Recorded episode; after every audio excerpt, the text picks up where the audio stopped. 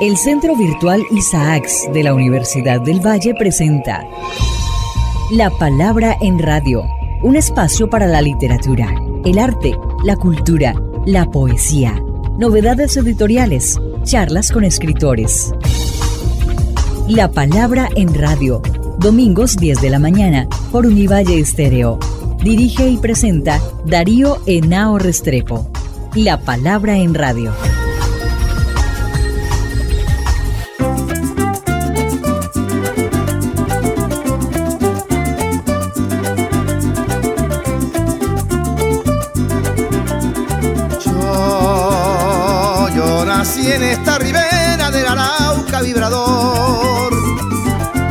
Hermano de la espuma, de las garzas, de las rosas. Soy hermano de la espuma, de las garzas, de las rosas y del sol, y del sol.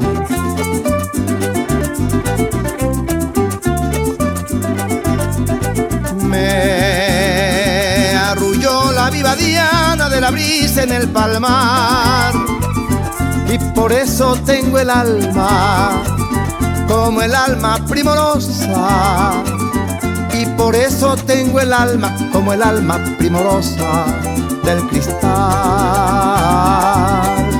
del cristal.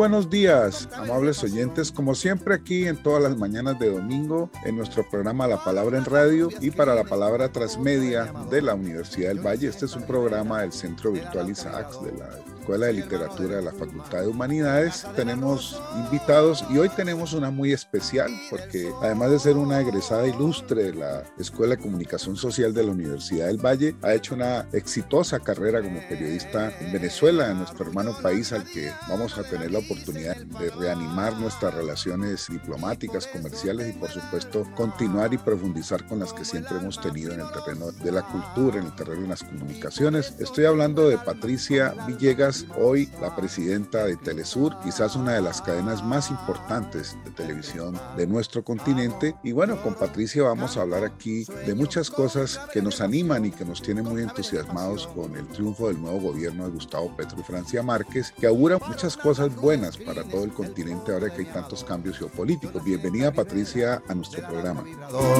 Soy hermano de la espuma, de la casa de la rosa. Pues yo feliz de estar realmente conectada con la universidad, te añoro, es así como un recuerdo que me llena de aire bueno cada que mi mente recorre esos pasillos de la universidad, se sienta en la cafetería de economía a tomar café, a esperar que las fotocopias estuvieran listas, a escuchar música, a ser parte de tertulias de profesores que como tú para mí fueron fundamentales. Yo aprendí mucho en los salones, pero también aprendí mucho en esa cafetería escuchando gente como tú. Así que Darío, muchas gracias por la invitación y por la paciencia, que ha sido difícil concertar la cita porque bueno, no es fácil con una persona que vive al ritmo de las noticias. Sí, claro, me recuerdo mucho las tertulias con Augusto Díaz, con la Mecha, María Mercedes Tello y con la uruguaya Silvia Fernández, la rubia. Bueno, siempre te tengo muy presente. Es una alegría verte y que retomemos nuestros intercambios. Por supuesto, vamos a hacer muchas cosas juntas. Te contaba de la iniciativa que tenemos con los 30 años de la palabra, de celebrarlo con una reunión, con un simposio de periodismo universitario, de periodismo independiente latinoamericano. Creo que se dan las condiciones para que antes de que finalicemos este año lo podamos hacer, así sea de manera virtual. Eso te cuento. Pero empecemos por lo que está al orden del día y es lo que tú como colombiana que has estado tan pendiente de nuestro país, has hecho tantas materias en tus programas, tus entrevistas, en los nadies, ¿qué te anima hoy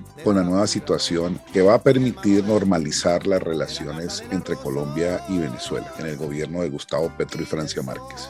Bueno, fundamentalmente el triunfo del pacto histórico es un parteaguas, o sea, es una bisagra, es un punto y aparte en muchos temas. Y en términos de política exterior, Colombia, como lo hace ahora México, mira hacia América Latina y el Caribe. Y esto es muy importante. No quiere decir que Colombia, como todos los países de la región, no vaya a seguir teniendo una relación estructural fundamental con los Estados Unidos, pero eso a partir del nuevo gobierno no va a ser ser única y exclusivamente mirar hacia el norte, sino mirar hacia el sur. Se dice muy fácil, pero eso es un cambio muy trascendente, muy importante. Y en términos, digamos, de las relaciones exteriores de Colombia, hay dos muy importantes, la de Estados Unidos y la de Venezuela. Y la de Venezuela lleva congelada mucho rato por cuenta de ideologizar las relaciones internacionales y no verlas como políticas de Estado. Colombia, su gobierno fue el instrumento para intentar desestabilizar Venezuela. Desde Colombia entrenaron los mercenarios que intentaron matar al presidente Nicolás Maduro. Desde Colombia se armó ese tinglado en la frontera por los puentes que comunican la zona terrestre de la frontera colombiana con Venezuela. Allí se montó un gran concierto, allí se intentaron entrar unos supuestos camiones de ayuda humanitaria, allí llegaron varios presidentes de América Latina invitados por Iván Duque para presionar al gobierno venezolano. Parte de la estrategia que en ese momento tenía Donald Trump de cambio de régimen en Venezuela. Colombia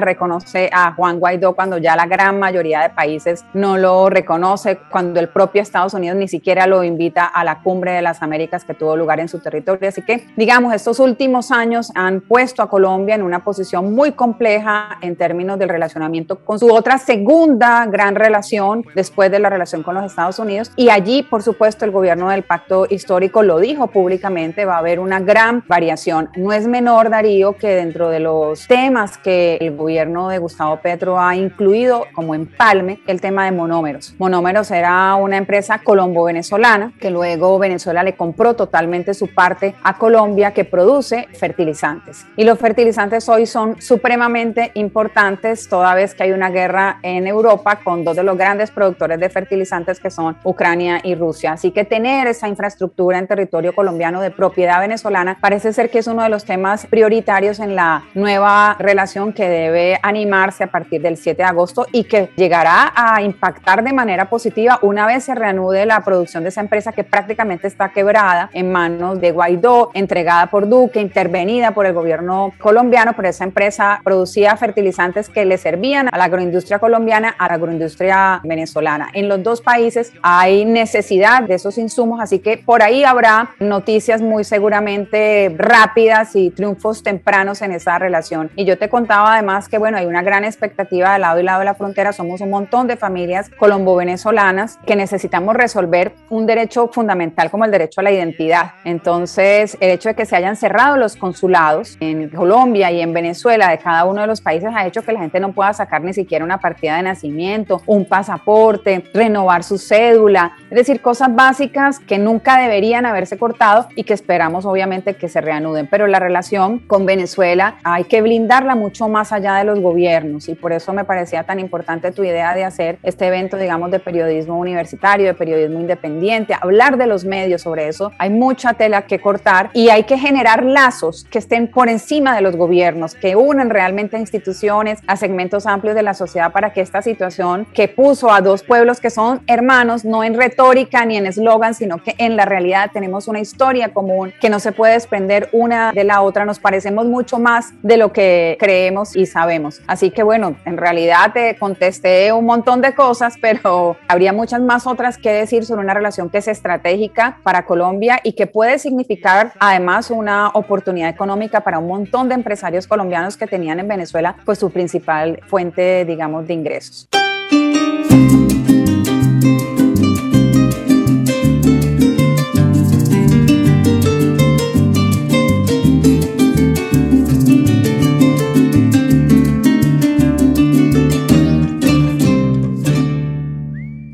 es Bueno, veo que eres una comunicadora que tiene una perspectiva muy amplia, muy clara, digamos, de la geopolítica latinoamericana. Y eso es lo que has hecho en tus programas y al frente como presidente de una cadena tan importante como Telesur. Espero que con estas iniciativas que puedan surgir podamos estrechar más nuestras relaciones en el campo de las comunicaciones y la cultura. Me gustaría ir a Venezuela, me gustaría tener más contacto, creo que es importantísimo. Y quiero entonces hacerte otra pregunta, es ¿cuáles han sido en este contexto tan difícil, eh, lo que te ha tocado, dijéramos, asumir eh, dirigiendo una cadena tan importante como Telesur, que por supuesto con el bloqueo y con todo lo que ya conocemos por parte de los Estados Unidos y los países que estuvieron en esta pelea por tumbar al régimen del presidente Maduro, ¿cómo te ha ido y Contémosle un poco a nuestros oyentes de esa experiencia. Bueno, gestionar un medio de comunicación en medio de las condiciones de bloqueo y de agresión ha sido un extraordinario desafío. Uno de los momentos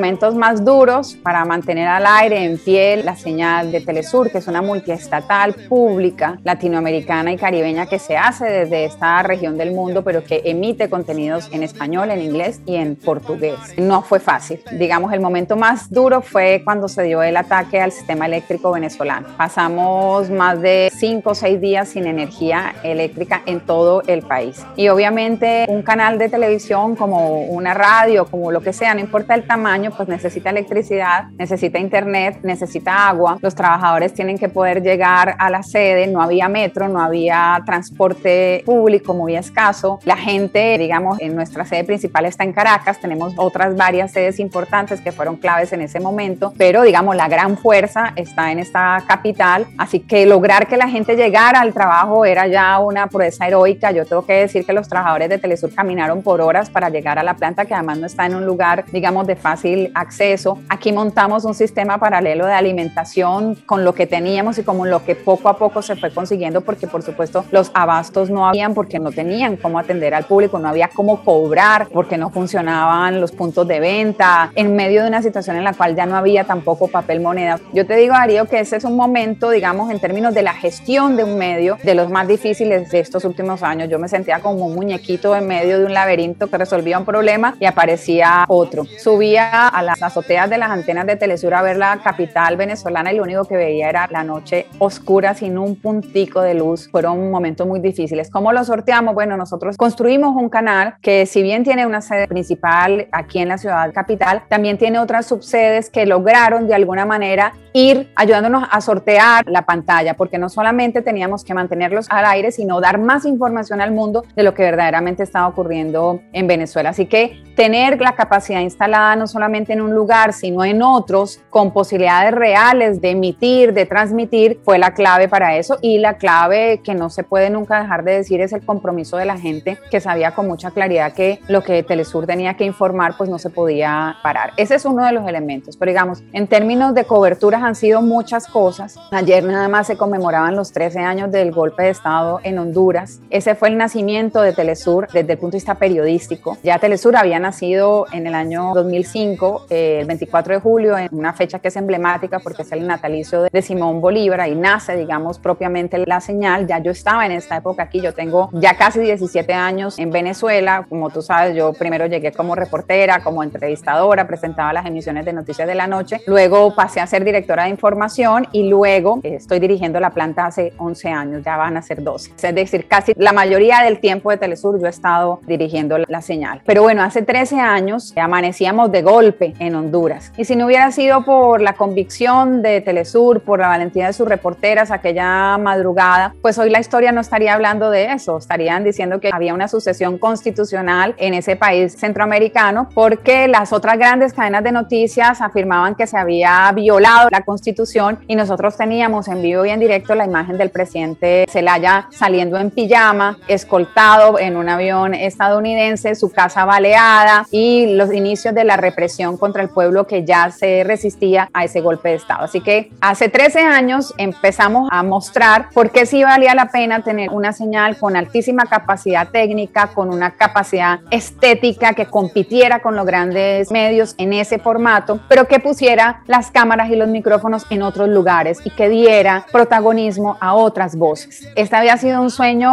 de muchos estudiosos de la comunicación. ¿Cuántas veces no leímos de la comunicación alternativa? Pero bueno, la diferencia es que con sus más y con sus menos, con sus errores, con sus aciertos, Telesur ha hecho el camino, lo hizo. O sea, no solamente lo reflexionó, lo hizo. Todos los días tenemos que tomar decisiones que comprometen esa visión alternativa de la comunicación en las noticias. O sea, que no es menor, porque también, digamos, a lo público en general en nuestra región, Darío, se le entregó la labor de hacer producciones del área de la cultura, de la ciencia y la tecnología, que son súper importantes, muy trascendentes, pero toda la parte noticiosa de la disputa del relato cotidiano, de la realidad de la gente, se le entregó a los medios privados. Y entonces Telesur entra también en esa disputa desde lo público con, por supuesto, otras visiones. Así que han sido años muy intensos, muchas coberturas, muchas historias, donde todo el tiempo está el desafío de dónde pones la cámara, a quién le das voz? Y te digo que como colombiana, una de las cosas que a mí más me hace sentir orgullosa, y yo ayer veía el informe de la Comisión de la Verdad muy conmovida, porque creo que los colombianos tenemos que también a partir de informe de la verdad construir un montón de acciones que nos permitan la no repetición de los horrores del conflicto. Pero digamos, estos años Telesur ha tenido una posición muy clara en el conflicto colombiano. Primero, decir que había un conflicto cuando en el país había una lucha contra el terrorismo. Nosotros siempre dijimos que había un conflicto y siempre nos pusimos del lado de las víctimas y contribuimos desde nuestro rol, desde nuestro lugar, a hacer periodismo desde el territorio, desde lo local, a contar con mucho detalle todo el proceso de paz entre el gobierno de Juan Manuel Santos y las FARC cuando los medios colombianos seguían y siguen, creo yo, me parece a mí, lo que yo leo desde aquí, lo que yo veo desde aquí, muy montado sobre el discurso de la guerra y no en un periodismo que contribuya a la construcción de la paz social que es tan necesaria como la paz del silencio de los fusiles.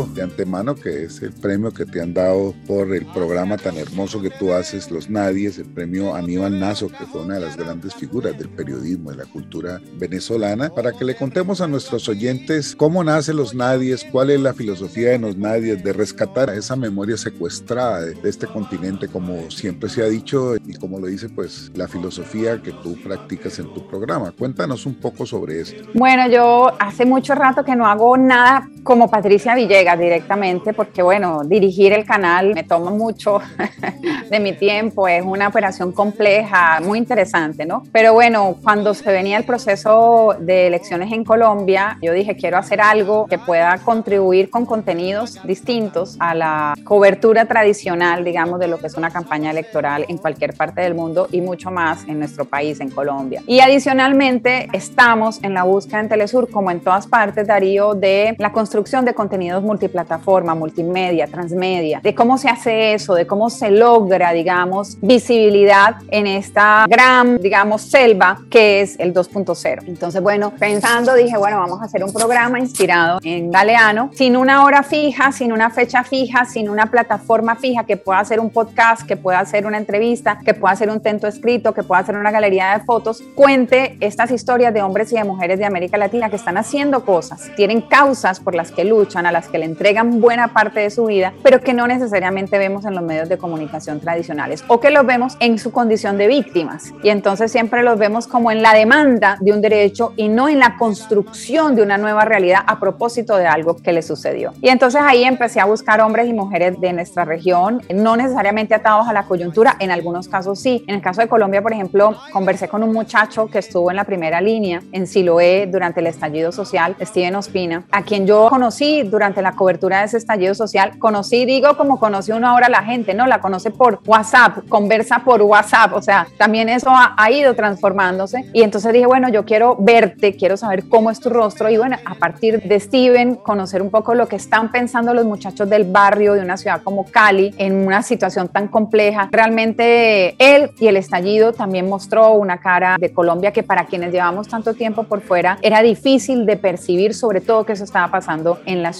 ciudades porque digamos en el territorio tan golpeado por el conflicto era mucho más fácil encontrar esas historias. Y así conseguí también la historia de una mujer que lucha por los derechos sexuales y reproductivos de ellas, que fueron eh, cercenadas durante el gobierno de Alberto Fujimori en unas causas que todavía no tienen justicia. Y recorro, digamos, el continente buscando estas historias de resistencia, estas historias que sean modélicas, que nos permitan ver que hay un montón de gente intentando cambiar su pequeña realidad y que ese esfuerzo vale la pena mostrar.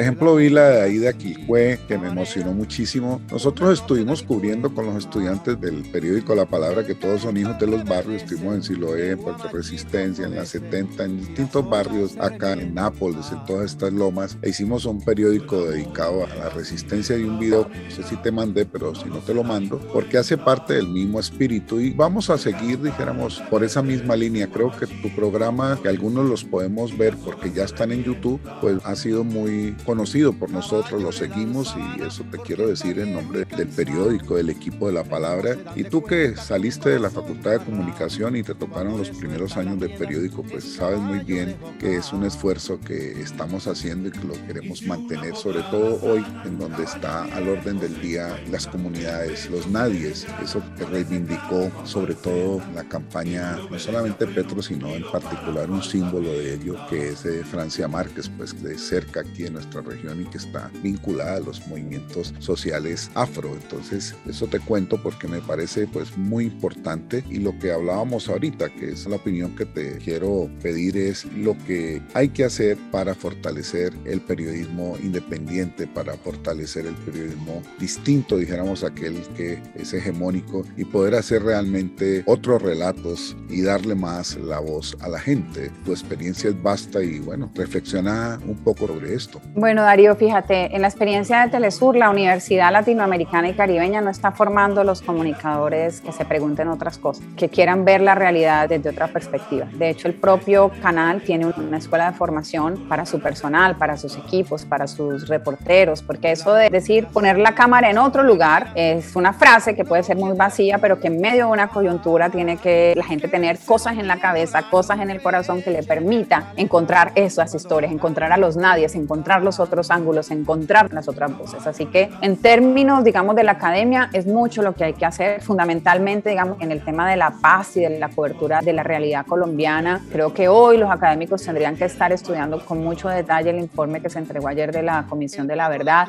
ver la responsabilidad de los grandes medios de comunicación en el relato de la guerra, en la continuidad de un relato belicista y lo que eso ha significado para los climas sociales en Colombia, para la toma de decisiones, aprovechando, digamos, que hay un nuevo momento, que hay un cambio, que vamos hacia otra etapa. Así que la academia es fundamental, no está formando otros comunicadores en términos generales, yo no digo particularmente la Universidad del Valle, que es una escuela, la de comunicación modélica, que es una escuela que te enseña, digamos, algunas técnicas de periodismo, pero que sobre todo está vinculada a las ciencias sociales, donde los comunicadores que estamos allí tenemos que preguntarnos otras cosas, reflexionar sobre otras cosas, pero en general lo que está pasando no es eso y ahí hay un gran reto porque el periodismo no tiene estos otros comunicadores que se preguntan otras cosas, no está pasando eso en nuestra región y esa es la experiencia que tenemos en Telesur, que como te digo, tuvimos que montar una propia escuela interna para hacer estos procesos de reflexión, porque cuando tú estás ante una coyuntura, vuelvo, como el golpe de Estado en Honduras, tú dices, bueno, poner la cámara en otro lugar, ¿en cuál? Al que le están reprimiendo, ir a la casa del presidente depuesto, mostrar esas imágenes, construir esos relatos. Para eso tienes que estar formado de otra manera, para eso tienes que haberte preguntado otras cosas. Y eso es lo que está pasando en las academias. En las academias nuestras, hace poco yo tenía una conversación con gente de la UNAM en México y todavía estamos hablando de objetividad, imparcialidad, con una ingenuidad que preocupa en el sentido de que todos los medios de comunicación, todos, todos, todos, incluso aquellos que se llaman independientes, defienden intereses. Ahora, esos intereses son éticos, esos intereses son de carácter justo, esos intereses son de donde se prioriza el bienestar de las colectividades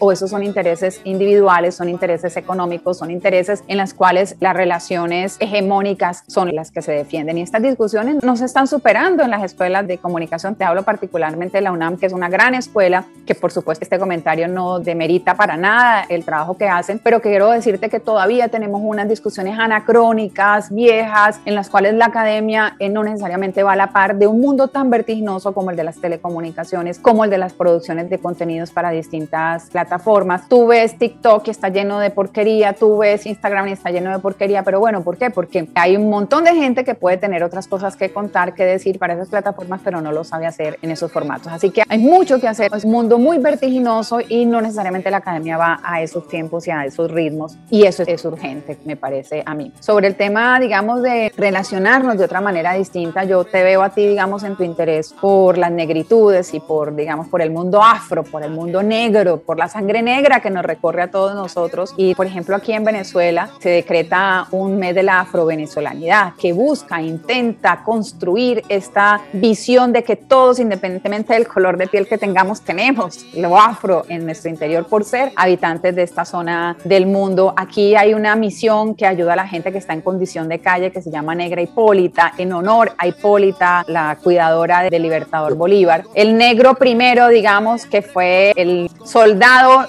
negro que estuvo al lado de Bolívar, que murió en la batalla de Carabobo, está hoy enterrado simbólicamente en el Panteón Nacional. O sea, aquí hay una búsqueda y una reflexión muy profunda en términos desde el Estado hacia la sociedad, de la sociedad hacia el Estado, de lo negro y las negritudes. Y yo pienso que aquí hay una gran oportunidad para que tú puedas intercambiar sobre eso que ha sido tan sujeto de tu estudio, de tu interés durante tantos años, la reivindicación, digamos, de los negros en la fiesta de San Juan que acaba de pasar, hoy considerada patrimonio inmaterial de la humanidad. Digamos, una política de Estado en Venezuela que potencia el respeto por lo negro y por la afro-venezolanidad. Y hay una gran oportunidad para que podamos hacer cosas en conjunto, particularmente en el caso de Venezuela, pero tú sabes que esto además en Cuba lleva muchos años la revolución defendiendo y trabajando en el respeto también a lo negro con todas sus expresiones. Ni se diga en Perú, ni se diga, digamos, la reivindicación de los negros en Argentina. O sea, hay un montón de cosas que podemos hacer, que podemos conectar estos intereses, aprender los unos de los otros, que creo que eso se trata, digamos, esta nueva etapa. Porque quiero recorrer, hay recorrer todo el apuro en un viaje. Me marcho por el Samán, de Cali, la estacada por pero te cuento que viajo la última semana de septiembre a Brasil porque estoy seguro que Lula va a ganar en la primera vuelta. La data del 53% y voy con un interés muy claro y es el tema afro-latinoamericano. Vamos a hacer también, yo dirijo acá el doctorado en estudios afro-latinoamericanos, creo que es el único en Colombia y de los pocos que hay en América Latina y por tanto vamos a organizar las jornadas afro-latinoamericanas de investigadores, de profesores para estudiantes y para profesores de todo el continente con ayuda pues de incluso de profesores africanos, de investigadores en Europa, de los Estados Unidos y en el Caribe. Estuve en la cumbre afro con Mayra Santos en Puerto Rico y fue una cosa maravillosa. Ella vino recientemente a Colombia y la llevé a todas las comunidades del norte del Cauca y acá de Agua Blanca para que viera el estado de organización y la conciencia. Le tocó ver todo ese movimiento a favor pues de cambio que se estaba dando pues con la campaña electoral de Gustavo Petro y Francia Márquez que es una fortuna por primera vez nuestra generación ve por primera vez ganar. ¿no? Eso es una cosa histórica para Colombia, tú lo sabes mejor que yo. Yo apenas vi el tercer boletín que ya iba ganando, eso me puse a llorar como lloraron todos mis amigos y muchos colombianos. Fue una cosa maravillosa, me imagino que tú también. Sobre todo para la suerte de nuestro país y del continente. Y siempre pensé en las relaciones con Venezuela, con la que tengo muchos nexos, no solamente en lo afro, sino en el terreno literario, cultural, intelectual. Trabajamos en alguna época con la Embajada de Venezuela en Colombia. De manera que vamos a retomar todo esto, eso es como nuestro propósito y que podamos hacer este encuentro latinoamericano de periodismo universitario independiente, en lo afro también y en muchas otras cosas de la cultura. Te cuento que estamos en un proyecto muy lindo que se llama Ríos Hermanos Magdalena Cauca, proyecto de nación, porque vamos a rescatar los ríos, eso hace parte de la política medioambiental y climática de este gobierno y hacemos un congreso a finales de año, del 15 al 19 de agosto, al cual te invito muy especialmente que te vincules y te voy a mandar toda la información porque me parece clave y además porque invitemos otros ríos del continente, vamos a invitar al Amazonas, podemos invitar al Orinoco, por ejemplo, que es un río clave, y internamente vamos a invitar, por ejemplo, al río Atrato, que ya se ha logrado que tenga derechos y eso es un avance, los ríos tienen derechos y hay que respetarlos. Eso te cuento de lo que está pues en nuestros proyectos en desarrollo, que estamos trabajándole duro a esto. Bueno, y preguntarte algo que es más personal, es decir, ¿qué te llevaste de Colombia, sobre todo en tu formación? ¿Qué es lo que más te sirvió de tu formación universitaria colombiana en la Universidad del Valle? Bueno, antes de eso, mira, hay una universidad en Brasil que es la Universidad de la Integración, que la creó Lula, no recuerdo si en el primero o en el segundo gobierno, pero digamos en la gestión de él, luego vinieron las gestiones de Dilma hasta el golpe de Estado contra ella. Pero esta universidad sigue funcionando, por supuesto, con menos ímpetu que durante los gobiernos de Lula, pero existe, ha resistido, digamos, a estos años de Bolsonaro. Ellos además ofrecen becas para estudiantes latinoamericanos, la creó Lula con esta visión de formar gente desde nuestra región que crea en la potencialidad diversidad de la región en sí misma y que pueda hacer fuerza desde el lugar donde luego ejerza su vida laboral por una América Latina como un bloque que pueda hablar así junta ante los otros bloques en el planeta. Así que te recomiendo que la busques, que obtengas información, porque además dan becas que segura estoy que los estudiantes de la Universidad del Valle podrán acceder a eso y en la medida en que podamos sembrar en Colombia gente que crea que hay que construir relaciones latinoamericanas y caribeñas, pues vamos a ir allanando el camino en esta idea fuerza tan importante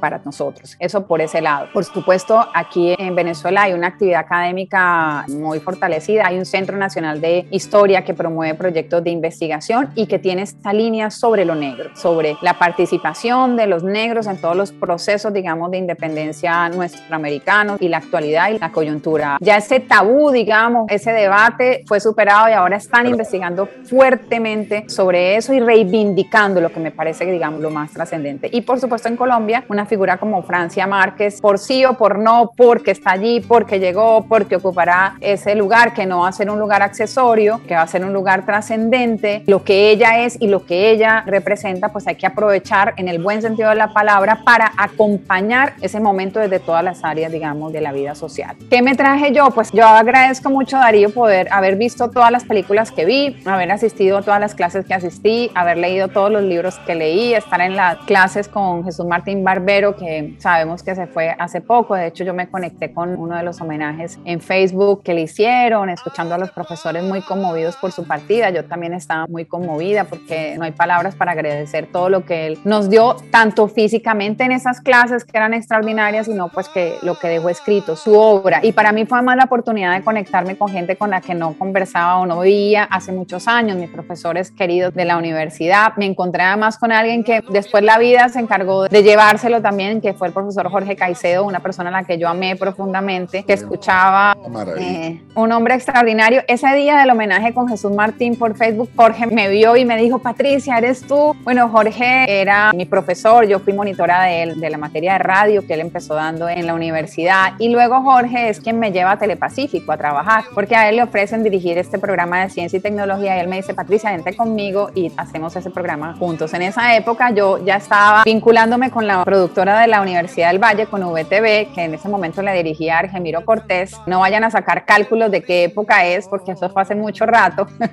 y yo me fui con Jorge para Telepacífico. Así que yo te digo, yo no solamente agradezco mi formación académica, obligatoriedad que tuve de pensar otras cosas, de cultivar mi mirada hacia otras realidades, sino que agradezco también todo ese entorno universitario que me permitió formarme y forjarme de otra manera. Tengo que decir también, digamos, que esos años de trabajo en Telepacífico fueron fundamentales para mi comprensión del problema del conflicto armado en Colombia. En esa época Telepacífico hacía un programa que se llamaba Desaparecidos, que era muy reconocido, era un programa, digamos, que yo creo que no existe en ninguna otra parte del mundo y uno se sentaba a las afueras de Telepacífico y llegaba un montón de gente a llenar su fichita del desaparecido que estaba buscando. Y resulta que la mayoría de desaparecidos no eran desaparecidos porque la gente se había dejado de ver y se había ido para otra ciudad y problemas familiares y líos familiares. No, los desaparecidos eran los desaparecidos del conflicto. Eran los desplazados, el programa se llama Desaparecidos y Desplazados, eran los desplazados de toda esta zona del Pacífico nuestra que hoy se revela electoralmente para escoger otra cosa para darle la oportunidad a otra cosa, ¿no? Y para mí esa estancia en Telepacífico, esas tardes, digamos, de ayudar a la gente a llegar a su fichero, esa posibilidad de ir al territorio, de recorrer esa región del Pacífico, de estar en Quibdó, de estar en Guapi, en esa Colombia negra además, fue fundamental para la persona que soy y la periodista que lucho ser todos los días y que intento construir con un montón de gente que como yo piensa que el periodismo puede ser distinto, pues una comunicación alternativa como la que hemos hecho estos años desde Telesur y que Telesur, por fortuna, ha sido modélico para muchos emprendimientos, no solamente televisiones públicas, sino en televisiones locales, universitarias, en distintos lugares de América Latina. Así que no sería yo quien soy sin mi paso por la Universidad del Valle. Y te digo más, de las cosas que más añoro de no poder ir a Colombia durante estos años duros y difíciles de confrontación, de señalamientos, de violencia en todo sentido, es no poder ir a la universidad. Yo sé que la universidad es distinta a los recuerdos, pero caminar esos pasillos, recorrer esos espacios para mí es estructural, lo fue en su momento y lo sigue siendo. Y no lo digo porque esté conversando contigo y con la comunidad universitaria, lo digo aquí en cualquier parte. Yo soy una persona de esa universidad, la llevo en el corazón, la añoro realmente mucho. Espero poder ir pronto, además de hacer otro montón de cosas que me vinculan a Cali, pues poderme sentar allí en la cafetería que exista ahora, que sé que han cambiado muchas cosas, esperar que pasen los gatos por debajo de mis piernas, levantarlas y tomarme un café. Cada vez hay más gatos. Bueno, me imagino. ese deseo que tienes, desde ya te curso una invitación. Una vez se restablezcan las relaciones entre Colombia y Venezuela, estás especialmente invitada por el periódico La Palabra y por nuestra universidad a que vengas acá y a que hagas una materia desde Colombia, cómo sienten muchos colombianos, sobre todo los de a pie, de esa reapertura con Venezuela, que yo creo va a ser fundamental para este país, para ustedes y obviamente para el continente. Yo tengo mucha confianza en que vamos a tener unos años muy productivos para América Latina. Por eso es que voy a ir a Brasil y bueno, te prometo mandarte cosas y si hay que hacer alguna nota las hacemos porque tenemos que empezar a trabajar también más conjuntamente entre ustedes y nosotros. Y bueno, y aprovechar que tú eres de las nuestras, persona que está tan ligada y que nos quiere tanto y que me llama muchísimo la atención y tengo que decirlo a los oyentes, tu preocupación constante por Colombia desde Venezuela en un medio tan importante como Telesur, que ojalá con las nuevas relaciones restablecidas podamos volver a tener aquí el canal y lo podamos asistir día a día como lo hacíamos antes. Te agradezco muchísimo, Patricia, pues que estés aquí, seguimos en contacto, quedan muchos proyectos ahí para que los podamos hacer conjuntamente. Y muchos temas por abordar, Darío, muchísimas gracias a ti nuevamente. Igual Telesur siempre está a disposición, nosotros hacemos pasantías, vienen muchachos de distintos países aquí a nuestra sede principal, también tenemos un equipo importante en Bogotá, así que también está esa posibilidad de que estudiantes que están en la palabra, que están en la escuela de comunicación o que están en otras escuelas, que les interese el tema del periodismo, de contar otras cosas, de explorar otros ángulos y otras miradas, pues están también nuestras puertas abiertas para seguir construyendo juntos este proyecto que ya está casi cumpliendo 17 años. Te mando un abrazo y espero de verdad verte pronto y tomarnos el cafecito, así sea entre un montón de gatos. Seguimos en contacto, te agradezco mucho. Bueno, hemos tenido aquí a Patricia Villegas, la presidenta de Telesur, la palabra en radio y para la palabra transmedia. Y muchas gracias, Patricia. Gracias a ti, un abrazote. Gracias a todos y a todas.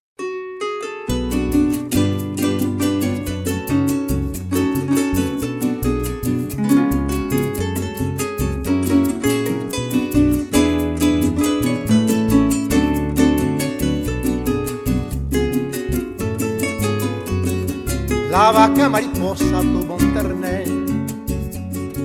un becerrito lindo como un bebé.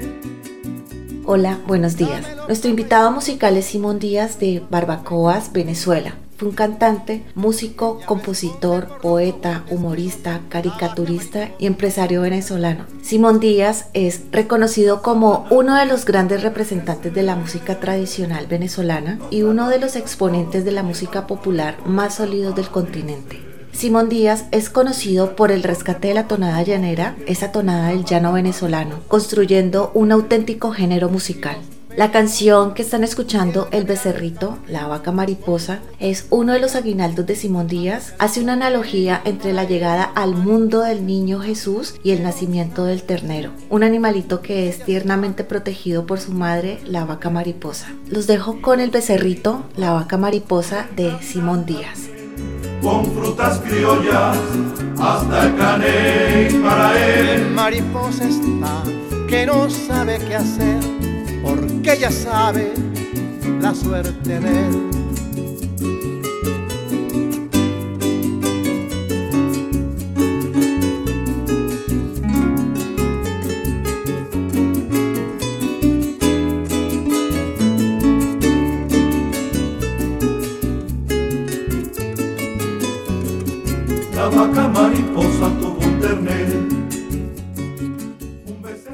Agradezco a todos mis oyentes, los espero aquí en una próxima emisión el domingo. Agradezco a mi productora general Chirley Sae Mosquera y a nuestro productor de sonido Julián Fernando Marín. Los espero aquí entonces en La Palabra, en radio, en la 105.3 de la FM Univalle Estéreo. Los arroyitos todos le llevan flores por el amanecer. Y ella lo esconde por los mogotes que no sé, la vaca mariposa tuvo un terner. Y los pericos van, y el gavilán también, con frutas criollas, hasta el caney para él. Mi mariposa está que no sabe qué hacer, porque ella sabe la suerte de él los pericos van y el gavilán también con frutas criollas hasta el caney para él. Mi mariposa está que no sabe qué hacer porque ella sabe la suerte de. La vaca mariposa tuvo un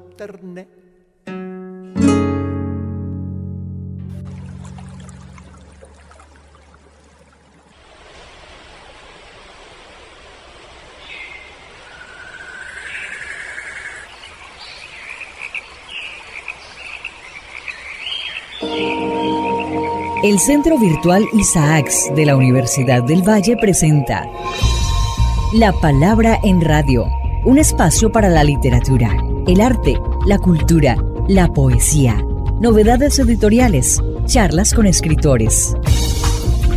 La Palabra en Radio, domingos 10 de la mañana por Univalle Estéreo. Dirige y presenta Darío Henao Restrepo. La Palabra en Radio.